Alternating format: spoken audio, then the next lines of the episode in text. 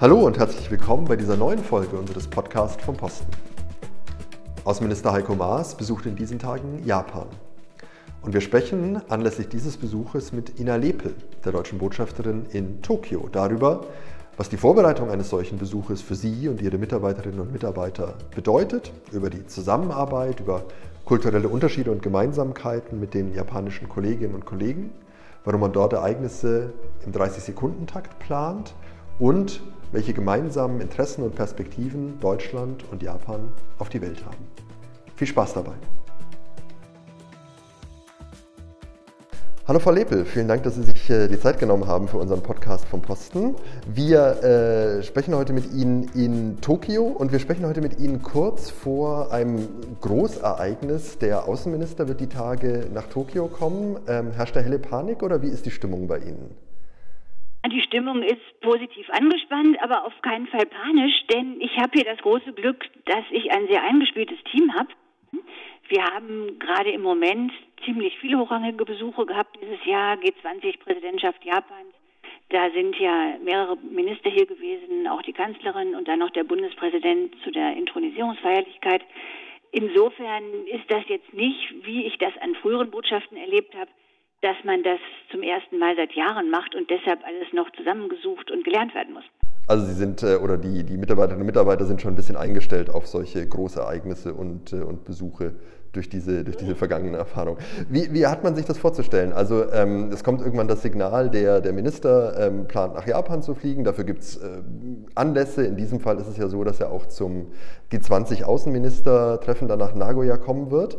Und ähm, wird die Botschaft dann gefragt nach Vorschlägen, was äh, Programm angeht, was man sonst noch so machen könnte? Oder wie ähm, ist da die inhaltliche Vorbereitung? Richtig, also da hat die Botschaft in der Tat eine wichtige Rolle, dass wir gefragt werden, wo wir gute Ideen sehen würden, was der Minister machen könnte. Es kommen natürlich auch direkte Vorgaben aus dem Ministerbüro, was dort gewollt ist. Aber es gibt da normalerweise eine große Offenheit für Vorschläge von uns. Natürlich ist die Möglichkeit etwas eingeschränkt dadurch, dass ja im Mittelpunkt die Konferenz steht. Das ist das Wichtigste, das G20-Treffen. Und äh, die Zeit, die dann noch bleibt, da sind wir gefordert, äh, Vorschläge zu machen, wie man die sinnvoll verbringen kann. Und äh, Sie haben, so viel haben wir verrat, können wir verraten, ähm, vorgeschlagen, beziehungsweise das hat jetzt ins Programm Eingang gefunden, dass der Minister ähm, seine Reise beginnt an einem sehr, sehr symbolträchtigen Ort für Japan, aber auch global könnte man sagen. Ähm, er beginnt nämlich in Hiroshima, diese Fahrt. Das ist in der Tat ein besonderer Ort, auch natürlich für Japan. Das ist eine ständige Erinnerung an kollektives Leiden und auch ein Sinnbild für das Grauen, das der Einsatz von Atomwaffen bringt. Und deshalb ist das auch heute noch Zentrum einer breiten Bewegung für Frieden und nukleare Abrüstung. Das fanden wir insofern interessant, weil es ja auch das NPDI-Treffen gibt. Und da ist es eigentlich eine schöne Einstimmung, wenn der Minister vorher zum Beispiel den Friedenspark und das Museum für den Atomabbruch besucht. Das muss man vielleicht nur noch sagen für unsere Zuhörerinnen und Zuhörer. NPDI, das ist eine Initiative ähm, von, von mehreren Staaten, die sich eben diesem Ziel äh, nukleare Abrüstung ähm, verschrieben hat und die im Rahmen oder im Umkreis dieses G20-Treffens dann auch zusammenkommen wird und äh, der Außenminister, Außenminister Maas, wird an diesem Treffen dann auch ähm, teilnehmen. Das heißt, dort startet dann die Reise, er wird dort ähm, wahrscheinlich eine, eine Gedenkstätte und das Gelände begehen, er wird dort begleitet von Mitarbeiterinnen und Mitarbeitern der Botschaft, das heißt, diese gesamte protokollarische ähm, Frage, aber auch die, die Logistik und die praktischen Sachen, das machen ja alles ähm, Ihre Mitarbeiterinnen und, äh, und Mitarbeiter. Das machen meine Mitarbeiterinnen und Mitarbeiter, aber auch die Mitarbeiterinnen und Mitarbeiter des Generalkonsulats Osaka, die für den Teil des Landes eigentlich grundsätzlich zuständig sind. Wir machen da ein Team. Ja, genau, darauf sollten wir hinweisen. Also auch in Japan haben wir eben nicht nur die, die Botschaft, sondern wir haben auch die, die Generalkonsulate, die dann weiter, weiter im Land ähm, verteilt sind. Ähm, in der Vorbereitung haben Sie dann ja sicher oder haben die, die Kolleginnen und Kollegen viel Kontakt mit äh, den japanischen Stellen. Also man stimmt sich ja dann sicher ab mit dem japanischen Protokoll, mit dem japanischen Außenministerium, um diesen, ähm, um diesen Besuch auch vorzubereiten. Ähm, gibt es da, wie soll ich sagen, gibt es da kulturelle Unterschiede? Ich frage deswegen, weil Japan ähm, ist ja eines der Länder, vielleicht neben China und neben Indien, die so einen sehr, sehr starken exotischen Hauch mitbringen und eine sehr große, sehr große Fremdheits- Erwartung, sage ich mal, wenn man mit europäischen Augen ähm, da drauf schaut. Wie ist das im, im täglichen Geschäft mit den japanischen Kolleginnen und Kollegen? Das stimmt. Da gewisse kulturelle Unterschiede, die man auch kennen muss, wenn man erfolgreich mit Japanern zusammenarbeiten möchte. Ich denke, eine Sache, die ein wenig unterschiedlich ist, ist äh, die große Bedeutung, die man Pünktlichkeit und Präzision beimisst. Das ist natürlich etwas, das von Deutschen und von Japanern gleichermaßen behauptet wird. Aber die Japaner äh, machen das noch sehr viel stärker als wir. Und äh, die planen wirklich minutiös und sehr weit im Voraus. Also ich bin völlig überrascht, wie zum Beispiel mein eigener Terminkalender schon sechs Wochen vorher ziemlich voll ist, weil die Termine einfach so früh gemacht werden. Und das ist auf der einen Seite schön, weil man dann eine große Verlässlichkeit hat. Auf der anderen Seite ist es für uns natürlich auch ungewohnt, so früh so viele Festlegungen zu treffen. Und dann auch, wenn man Last-Minute-Änderungen möchte, äh, dann auch manchmal an Grenzen zu stoßen. Ist das, äh, ist das jetzt etwas, äh, worüber man sozusagen auch mit den, mit den Kollegen mal reflektiert? Also, dass man sozusagen sich bewusst mal macht, diese unterschiedlichen Kulturen, die man vielleicht im Umgang mit solchen Fragen hat und dass man dann vielleicht etwas humorvoll auf die eine oder andere ähm, Seite blickt oder ist das eher etwas, was man höflich akzeptiert? Weil Höflichkeit ist ja auch ein, ein wichtiges Thema, das man mit, äh, mit dem Umgang mit, mit Japan und Japanerinnen und Japanern auch immer verbindet. Also kann man das ansprechen auch und dann sagen, na, ihr seid aber ähm, ziemlich vorausschauend und, und äh, das ist bei uns ähm, irgendwie unüblich, das machen wir in der Form gar nicht?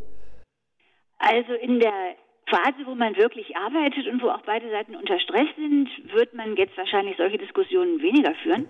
Aber wenn man hinterher die Gelegenheit hat, äh, entspannt zusammenzusitzen, zum Beispiel den erfolgreichen Besuch in einer Isakaya, also Kneipe zu feiern, dann kommt man natürlich auch auf solche Themen. Und äh, wir haben hier das Glück, dass es im Außenministerium eine sogenannte deutsche Schule gibt, also eine ganze Riege von japanischen Kolleginnen und Kollegen, die Deutsch gut gelernt haben, die in Deutschland an Botschaften oder Konsulaten gearbeitet haben und die dann hier auch viel für solche Veranstaltungen zuständig sind. Die kennen das dann natürlich auch von beiden Seiten. Die verstehen das dann auch. Komplizierter wird es mit den Kolleginnen und Kollegen, bei denen das eben vorher noch nicht so war und die zum Teil auch Vorstellungen von Deutschland haben, die vielleicht äh, vor längerer Zeit gültig waren, aber heutzutage nicht mehr so ganz. Das, ah, das ist interessant. Also es gibt sozusagen dann auf, auf japanischer Seite natürlich auch kulturelle Erwartungen, die wir als oder, oder, oder Bilder von, von Deutschen und Deutschland, die, äh, die wir seltsam finden würden. Was sind das zum Beispiel? Also Sie haben es kurz angedeutet. Also die Japaner haben immer noch die kulturelle Erwartung, dass auch die Deutschen sehr pünktlich sind. In Deutschland ist es aber inzwischen ja eigentlich so, dass es auch in Ordnung ist, wenn fünf Minuten später kommt, für viele Sachen. Und äh, hier kann man aber, wenn man als Deutscher zu spät kommt, wirklich nochmal besonders schockieren. Zu spät kommen ist eigentlich sowieso nicht schön, aber für einen Deutschen dann ganz peinlich diese, äh, diese äh, Besuche, die Sie genannt haben, also jetzt der Minister, dann war ja der, eben der Bundespräsident auch da, ähm, das sind Großereignisse äh, im, im Leben einer Botschaft auch. Können Sie vielleicht ähm, unseren Hörerinnen und Hörern ein bisschen beschreiben, was ist so die, ähm, die, die Normaltätigkeit, also auch bei Ihnen, wie sieht Ihr Tag aus, wenn Sie sich nicht gerade auf einen, auf einen Ministerbesuch vorbereiten? Also Meistens fangen wir an mit einer Besprechung, wo man kurz schaut, wie der, was der Tag bringt, äh, wie die Terminplanung aussehen sollte. Dann habe ich sehr oft Delegationen oder auch Firmenvertreter zu briefen, die zum 1. Mai nach Japan kommen und die dann eben wissen möchten, was müssen sie beachten, was sind hier eigentlich gerade die Fragestellungen, äh, welche Fettnäpfchen sollte man vermeiden. Solche Sachen sind ja wichtig, um äh, Fehler aus Unwissenheit zu vermeiden oder um einfach die wichtigen Besucher auch gut einzustimmen. Äh, dann habe ich natürlich auch viele Außentermine, dass ich also zum Beispiel im Außenministerium ein Gespräch führe, um für bestimmte deutsche Anliegen zu werben. Oder auch, dass ich Unternehmen besuche, die für die Zusammenarbeit besonders wichtig sind oder wo wir denken, die könnten da Potenzial haben. Äh, ich bin im Moment ja auch noch dabei, weil ich relativ neu bin, sehr viele Antrittsbesuche zu machen. Also da gibt es dann besonders viele Termine bei solchen Firmen, auch bei den Deutschen natürlich, die muss ich auch erstmal alle kennenlernen. Und wir haben ja auch im Kulturbereich viele Mittelorganisationen, die hier unterwegs sind, im Wissenschaftsbereich. Äh, da bin ich also viel unterwegs, die alle kennenzulernen. Und auch die Abende sind gut gefüllt. Dadurch, dass wir hier so viele deutsche Einrichtungen haben oder Firmen oder Besucher, gibt es viele Veranstaltungen, wo ich dann Grußworte halte oder für Gespräche zur Verfügung stehe. Und dazwischen läuft natürlich das ganz normale Geschäft, dass man seine Mails liest, dass man äh, mit den Kollegen diskutiert, wie bestimmte Aufgaben bearbeitet werden sollten, dass eben Termine geplant werden. Wie gesagt, da ist eine gute Planung sehr wichtig, dass man nicht später äh, überrascht wird. Und natürlich haben wir ein Großprojekt auch schon wieder fürs nächste Jahr, nämlich die Olympischen Spiele und die Paralympics. Da ist auch noch sehr viel Arbeit, die gemacht werden muss. Wie betrifft, äh, wie betrifft das die Botschaft, werden sich jetzt manche fragen. Also was haben Sie dann als Botschaft mit den Olympischen Spielen zu tun? Wir erwarten eine Reihe von Delegationen, die sich die Olympischen Spiele sozusagen als Aufhänger nehmen, zum einen. Äh, dadurch haben wir einfach mehr Besucheraufkommen. Äh, und dann erwarten wir natürlich auch sehr viel deutsche Fans. Und obwohl Japan ein außerordentlich sicheres Land ist, rechnen wir schon damit, dass es dann auch einfach rein statistisch durch die große Zahl der Besucher auch Probleme geben wird von Deutschen, die dann vielleicht die Hilfe der Botschaft brauchen werden. Da müssen wir uns auch Gedanken machen, wie planen wir das am besten ein, dass wir da immer äh, zur, zur Hilfe bereitstehen. Damit haben wir so die, die, die großen Themenfelder, die, die unsere Botschaften, unsere Auslandsvertretungen in der ganzen Welt ähm, abdecken, äh, eigentlich schon schön durchgesprochen an diesem, an diesem Beispiel, also von den politischen Themen und den großen Besuchen über das tägliche Geschäft bis eben so zur, zur Betreuung und Hilfestellung auch für, für Deutsche im Ausland. Vielleicht können Sie ähm, uns nochmal sagen, wie viele, wie viele Mitarbeiterinnen und Mitarbeiter haben Sie? Also wie groß ist die Botschaft in Tokio? Wir sind so ungefähr 70. Äh, etwas mehr Deutsche als Japaner. Also mit den, mit den Lokalbeschäftigten, die dort an der Botschaft dann genau. auch arbeiten. Ähm, sind das auch diejenigen, die dann, äh, so ist es vermutlich äh, gerade in Japan, die, die die Sprachvermittlung übernehmen oder haben Sie auch Japanischsprecher unter den, unter den deutschen Diplomatinnen und Diplomaten? Wir haben einige wenige äh, Japanischsprecher, aber die Sprachbarriere ist in der Tat ein echtes Problem, weil Japanisch eine wirklich sehr komplizierte Sprache und sehr schwer zu erlernende Sprache ist. Deshalb haben wir hier einen ziemlich großen Sprachendienst, der von einer Deutschen geleitet wird, aber ansonsten ganz äh, ausschließlich aus Japanerinnen besteht. Wenn man jetzt, ähm, wenn wir jetzt nochmal ein bisschen auf die, auf die äh, politischen Beziehungen beziehungsweise auch auf die, auf die politische Lage in Japan eingehen. Ähm, Japan ist so von, von, von äh, einer europäischen, einer deutschen Perspektive allein geografisch natürlich auch weit weg, auch von den Zeitzonen. Also wir unterhalten uns gerade am Morgen hier in ähm, Berlin und am äh, frühen Abend bei Ihnen in, äh, in Tokio. Wie ist denn die, ähm, die politische Sicht in Japan ich sag mal ganz global auf die, auf die Welt. Also beschäftigt man sich dort, ähm, auch wenn Sie äh, dort Gespräche führen, mit ähnlichen außenpolitischen Fragen wie wir oder merkt man diese, diese Verschiebung schon sehr stark, dass dort andere Schwerpunkte auch gesetzt werden? Also ich glaube, insgesamt wird es ähnlich gesehen. Auf jeden Fall wird es beunruhigt gesehen. Ich hatte ja gesagt, die Japaner legen sehr viel Wert auf Berechenbarkeit und die geht ja zurzeit gerade ein wenig verloren. Insbesondere die USA als wichtiger Partner Japans sind heutzutage weniger berechenbar. China agiert ausgreifender, Protektionismus wächst und Japan ist wie wir eine außenhandelsbasierte Nation. Insgesamt sind, ist auch Japan besorgt, dass die regelbasierte Ordnung unter Druck ist. Und deshalb sucht Japan und nicht nur die Regierung, sondern auch Wirtschaft und Zivilgesellschaft nach engerer Zusammenarbeit mit anderen gleichgesinnten Partnern. Die sind zum Teil in der Region, aber eben auch außerhalb. Und da ist Deutschland dann auch ein wichtiger potenzieller Partner, wie auch die ganze Europäische Union. Das hat sehr viel Auftrieb dadurch bekommen, dass ja im Februar das Freihandelsabkommen oder genauer gesagt das Abkommen über die wirtschaftliche Partnerschaft in Kraft getreten ist. Und dadurch haben wir ein wichtiges Signal für den Freihandel gesetzt. Und wir werden aber auch, so sieht es jedenfalls nach ersten Statistiken aus, äh, beide davon profitieren, dass der Handel da wachsen kann.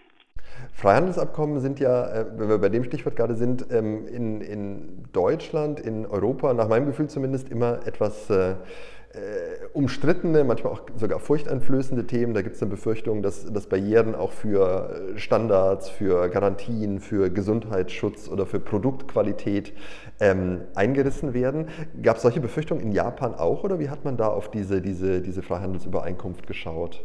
Ich habe den Eindruck, dass es diese Bedenken zum Teil auch gab, dass es aber eher darum ging, dass man besorgt war, die eigene Landwirtschaft, die hier sehr wichtig ist, äh, könnte Probleme bekommen. Und eher die Frage war, wie ausgewogen wird das eigentlich am Ende funktionieren. Das heißt also ähnliche, ähnliche Befürchtungen, aber auf einer, auf einer vielleicht eher technischen Ebene und natürlich auch bezogen auf Sektoren. Sie haben es gesagt, wie Landwirtschaft, wo man vielleicht die Befürchtung hatte, die könnten dann ihrerseits ähm, auch von europäischer äh, Konkurrenz zum Beispiel ähm, aus dann in Schwierigkeiten geraten. So ist wobei es im Moment so aussieht, dass äh, es eigentlich für beide Seiten gut funktionieren wird. Auch japanische Konsumenten schätzen eigentlich europäisch Waren, jedenfalls die qualitätvollen. Äh, man sieht jetzt schon, dass es in den Supermärkten mehr und günstiger vor allem Käse und Wein gibt. Das eröffnet natürlich auch weitere Geschäftsmöglichkeiten. Äh, wir waren ja vorhin bei den kulturellen Besonderheiten. Da ist, glaube ich, auch eine hier, dass wirklich sehr viel Wert auf gutes Essen gelegt wird. Es kommt gar nicht so sehr darauf an, was genau oder aus welchem Land, aber es muss äh, höchsten Qualitätsstandards genügen. Und deshalb würden, glaube ich, schlechte Lebensmittel hier sowieso wenig gekauft werden. Das ist ähm, ein Thema der Freihandel, ähm, wo, äh, glaube ich, die, die Grundphilosophie, Sie hatten das auch erwähnt, in, in Deutschland und Japan, in Europa und Japan ähnlich ist. Also dass man ähm, natürlich auch wegen der eigenen wirtschaftlichen Aufstellung und der eigenen Aufstellung als, als, äh, als Industrieland, was ja für Japan auch ganz, ganz äh, wichtig ist, ähm, da eher einen offenen Ansatz verfolgt und grundsätzlich eher ähm, Öffnung von Handel und auch die, die äh, Regulierung vom Handel, aber in dem Sinne, dass man eben gemeinsame Standards hat, mit denen man dann zusammen auch ähm, handeln kann, eher, ähm, eher begrüßt. Das wäre so ein Thema, ähm, wo es vielleicht eine, eine größere politische Nähe dann auch gibt. Ähm, Abrüstung haben wir schon kurz genannt, also im Zusammenhang auch mit der, mit der atomaren Abrüstung, wo Japan ja auch eine, eine, eine eigene, ganz, ganz äh, besondere Geschichte hat und deswegen dort auch sehr, sehr aktiv ist, soweit ich weiß. Gibt es noch andere Themen, wo wir ähm, mit den Japanern große Nähe haben oder schon eng zusammenarbeiten? Also in den Vereinten Nationen sind wir ja beide ähm, sehr große Beitragszahler. Von daher legen wir Wert darauf gemeinsam, dass die Mittel effektiv verwendet werden. Und wir setzen uns gemeinsam für eine Reform des Sicherheitsrats ein, damit eben auch die großen Zahler eine angemessene Repräsentation bekommen. Da arbeiten wir eng zusammen. Äh, wir wollen auch überhaupt in den multilateralen Foren stärker zusammenarbeiten. Die G20 sind da ja auch ein wichtiges. Äh, in den G7 läuft das auch. Äh, deshalb gibt es da auch sehr viel Überschneidung. Ähm, G20 haben Sie gerade angesprochen. Das ist also das, äh, das sozusagen etwas größere Format von, von ähm, Industrie- und Schwellenländern im Vergleich zu G7, wo auch mehr drin sind. Japan ist ähm, in beiden Formaten aber Mitglied, also G7 und G20. Können Sie uns kurz sagen, was bei diesem G20-Treffen, an dem der Außenminister dann teilnehmen wird, so auf der Agenda stehen wird? Ein wichtiges Thema wird Afrika sein, denn da sind, äh, ist auch Japan sehr aktiv und wir eben auch. Äh, ein anderes Thema ist die Erreichung der nachhaltigen Entwicklungsziele. Und ich glaube, es wird auch eine Handelskomponente geben. Mir fällt nur gerade auf, wo wir jetzt über den gemeinsamen Einsatz von Deutschland und Japan heute für internationale Ordnung, für Zusammenarbeit, für Frieden ähm, sprechen. Gerade im deutschen Fall kommt dieses Engagement ja durch eine sehr sehr bewusste Reflexion, eine Erinnerung auch an die, die deutschen Verbrechen im Zweiten Weltkrieg, an ähm, die Expansion, die Eroberung, natürlich auch ähm, das Leid, das man in seiner unmittelbaren Nachbarschaft in dieser Zeit angerichtet hat, äh, die Ermordung von Minderheiten, den Holocaust und so weiter. Spielt diese Rückbesinnung auf die eigene Vergangenheit vor 1945 im japanischen Fall eigentlich auch eine ähnliche Rolle? Mir bis jetzt weniger aufgefallen. Ich glaube, das wird eher so gesehen, ein Punkt, den es ja bei uns ja auch gibt, dass man als mittelgroßes Land mit starkem Außenhandel von einem regelbasierten internationalen System einfach sehr stark abhängt und äh, großes Interesse daran haben muss, dass es aufrechterhalten wird. Und die, ähm, äh, das, das Thema Vergangenheit spielt aber eine große Rolle, aber das ist dann eher äh, die Frage noch, das ähm, hört man ja auch immer wieder, wie man auch äh, die, die Beziehung zu seinen unmittelbaren Nachbarn dann eher gestaltet, die ja dann auch im äh, Zweiten Weltkrieg dann teilweise japanisch besetzt waren. Da ist die, die, das, was wir an Aufarbeitung oder Vergangenheitspolitik nennen, ähm, dann eher noch ein, ein, ein aktives und manchmal auch ein etwas kontroverses Thema, wenn ich es richtig wahrnehme. Der Tat ein immer noch kontroverses Thema. Man sieht das ja im Moment gerade auch wieder im Verhältnis zu Südkorea, wo die bilateralen Beziehungen auf einem ziemlichen Tiefpunkt stehen. Das wäre jetzt so die, äh, die äh, große politische Seite. Wir haben ein bisschen über die, die Tätigkeiten äh, an der, an der Botschaft auch gesprochen, auch über die anstehenden ähm, Besuche. Ähm, was äh, unsere Hörerinnen und Hörer immer interessiert, ist dann auch nochmal, wie, wie ist es denn in, in Japan zu, äh, zu leben auch? Gibt es etwas, was, was Sie, ähm, als Sie jetzt sozusagen ähm, dort äh, hingezogen äh, sind und sich auch darauf eingerichtet haben, dass jetzt einige Jahre in Japan sein wird, ähm, sehr überrascht hat am Anfang? Äh, da hat mich vieles überrascht, in der Tat. Also es ist richtig, was man in kulturellen Reiseführern liest, dass äh, die Japaner sehr diszipliniert und sehr höflich sind und auch sehr ehrlich. Also hier passiert es tatsächlich, dass man in guten Selbstbedienungsrestaurants ein Handy auf den Platz legt, wo man nachher sitzen will, um den auch zu reservieren. Das habe ich tatsächlich gesehen, aber ehrlich gesagt noch nicht selber ausprobiert. Und auch der öffentliche Nahverkehr ist, wie man das liest, also sehr pünktlich, sehr gute Frequenz, sehr sauber und äh, auch viel weniger Lärm. Insofern ist es auch nicht schlecht. Was mich überrascht hat, ich hatte nach all diesen Einführungslektüren das Gefühl, dass ich hier in eine ziemlich spaßbefreite Gesellschaft komme. Das ist aber gar nicht der Fall. Natürlich nimmt man seine Arbeit ernst, aber es wird auch viel gelacht. Und äh, gerade wenn man hinterher informell zusammensitzt, dann kann man wirklich äh, sehr viel Spaß zusammen haben. Das ist jetzt tatsächlich etwas, was man vielleicht mit, mit äh, Japan nicht in, also nicht zumindest in der Linie verbinden würde, dass man es im, im Alltag so erfährt oder in, in einem Postarbeitskontext, wie Sie es gerade beschrieben haben, auch, ähm, sondern da herrscht ja vielleicht eher das Bild von, von, von, von Ernsthaftigkeit und auch von ein bisschen Undurchdringlichkeit vor, so als, äh, als kulturelles Vorurteil. Das ist interessant. Ja, solche Gesprächspartner trifft man natürlich gelegentlich schon auch, aber vielleicht ist das auch eine Generationsfrage. Ich habe den Eindruck, dass das weniger ist, als die Leute schreiben, die solche Bücher geschrieben haben. Sie, äh, darüber sollten wir vielleicht auch noch kurz reden. Sie sind nach Japan jetzt gekommen als Botschafterin diesen äh, Sommer. Sie hatten ja erwähnt, Sie sind gerade noch dabei, ähm, Antrittsbesuche zu machen und sich auch äh, vorzustellen, also relativ neu auf diesem Posten. Aber Sie sind natürlich eine, eine äh, Kennerin und haben sich sehr intensiv mit der ganzen Region beschäftigt. Sie waren nämlich vorher die Direktorin, die Leiterin der neu geschaffenen Asienabteilung im ähm, Auswärtigen Amt. Und Sie waren auch die erste äh, Leiterin dieser Abteilung, die man dann eben geschaffen hat, aus einem Impuls heraus, dass man die, die Kompetenzen, aber auch die, äh, den politischen Umgang mit Asien hier ähm, stärker, stärker bündeln müsste. Können Sie vielleicht noch ein bisschen, bisschen mehr dazu sagen, wieso diese Entscheidung, die ja zunächst mal eine, eine organisatorische Entscheidung ist, gefallen ist und wie, sie, wie die sich ausgewirkt hat? Nach zwei Jahren, die ich das gemacht habe, würde ich sagen, dass sich das gelohnt hat. Äh, Asien ist dadurch, jedenfalls bei unserer politischen Leitung, aber ich glaube auch insgesamt äh, stärker auf dem Bildschirm. Das liegt jetzt natürlich nicht an der organisatorischen Entscheidung, sondern ist auch mitgeschuldet der Entwicklung, dass auch wir natürlich davon betroffen sind, dass äh, China aufstrebt, dass sich die geopolitischen Dinge verschieben, dass sich die wirtschaftlichen Gewichte verschieben. Und äh, da reicht es dann eben nicht mehr, Asien als Teil einer großen Abteilung für die südliche Hemisphäre zu betrachten, sondern da braucht man einfach mehr Fokus und auch mehr Ressourcen.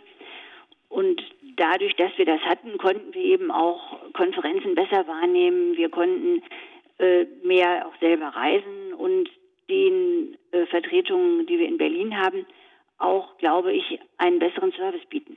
Also diese organisatorische Entscheidung äh, ist dann eine Reflexion, könnte man sagen, auf eine generelle Wahrnehmung, dass, die, die, äh, dass der Umgang mit Asien auch stärker im Fokus stehen sollte. Und das gehört natürlich, Sie hatten das vorhin schon mal kurz äh, angedeutet, so ein bisschen in, in so einen noch größeren politischen Umbruch. Auch von, von US-Seite gab es ja Signale, dass man sich stärker dem, dem asiatisch-pazifischen Raum zuwenden will, dass sich die Gewichte international auch ähm, verschieben. Und das ähm, ist also ein bisschen eine Reflexion gewesen, ähm, auch in, äh, im Auswärtigen Amt ähm, hier bei uns, dass wir diese, diese, diese Schwerpunktverschiebung auch ein bisschen in der, in der Struktur abbilden, aber wie Sie sagen, dann eben auch in der Art und Weise, wie intensiv wir über Asien äh, reden, berichten und was für Gedanken wir uns auch über die Zusammenarbeit mit Asien machen würden. So ist es. Also wahrscheinlich wäre Asien mit oder ohne Abteilung ein wichtigeres Thema geworden. Aber dadurch, dass wir die Abteilung hatten, konnten wir besser damit umgehen. Und jetzt sind Sie äh, dann, nachdem Sie das, wie Sie gesagt haben, zwei Jahre gemacht haben, sozusagen dann äh, in, in, die Praxis, in die, äh, in die Region auch äh, gegangen.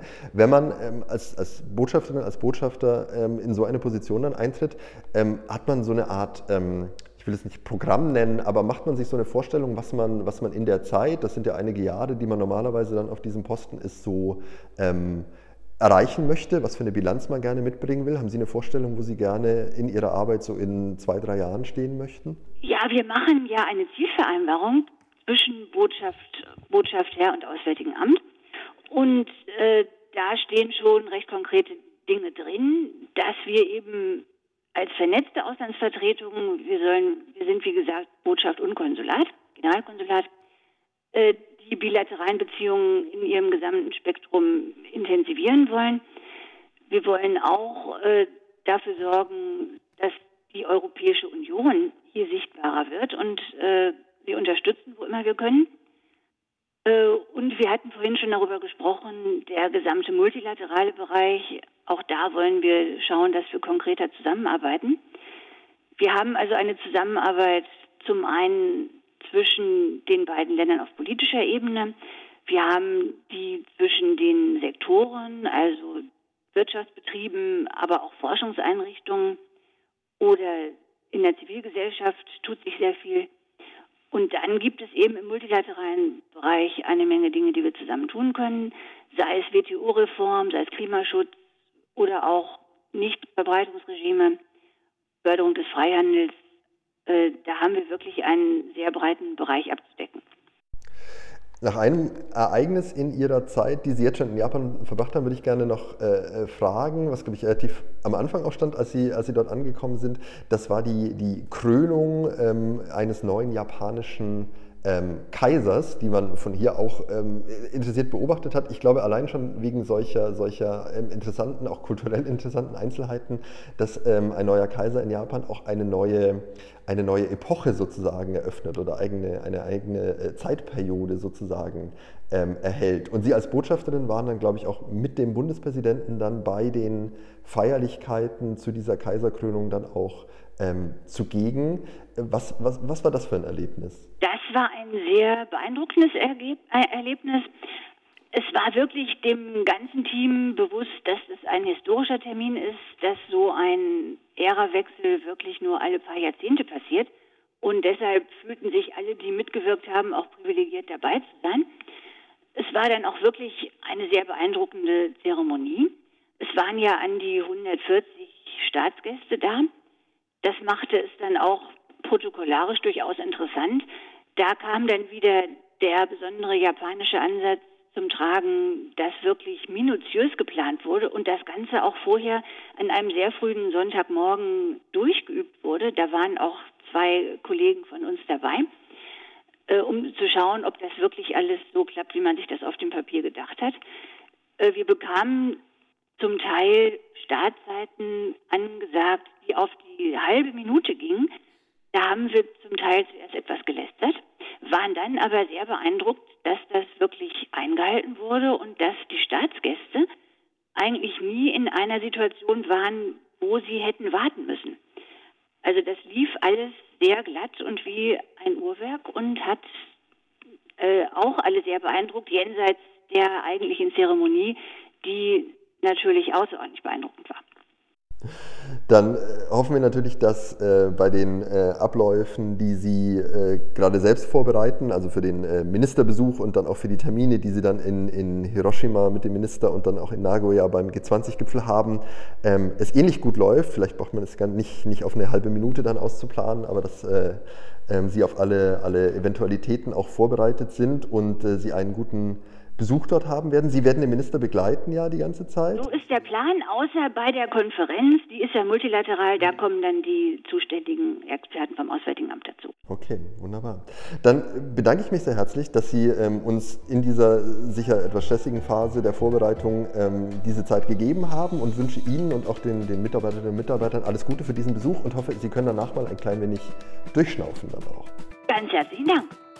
Danke, Frau Lepel.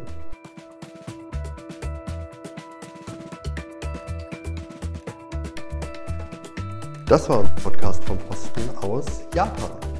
Ich hoffe, es hat Ihnen und euch Spaß gemacht und Sie interessiert, etwas zu erfahren über das Leben und die Arbeit an unserer Botschaft in Tokio und über den Besuch des Außenministers in Japan in diesen Tagen. Für Anregungen, Kritik und Ideen für neue Folgen, wie immer, gerne eine Nachricht an podcast.diplo.de und ansonsten freuen wir uns, wenn Sie und ihr wieder reinhört beim nächsten Mal. Bis dahin, alles Gute.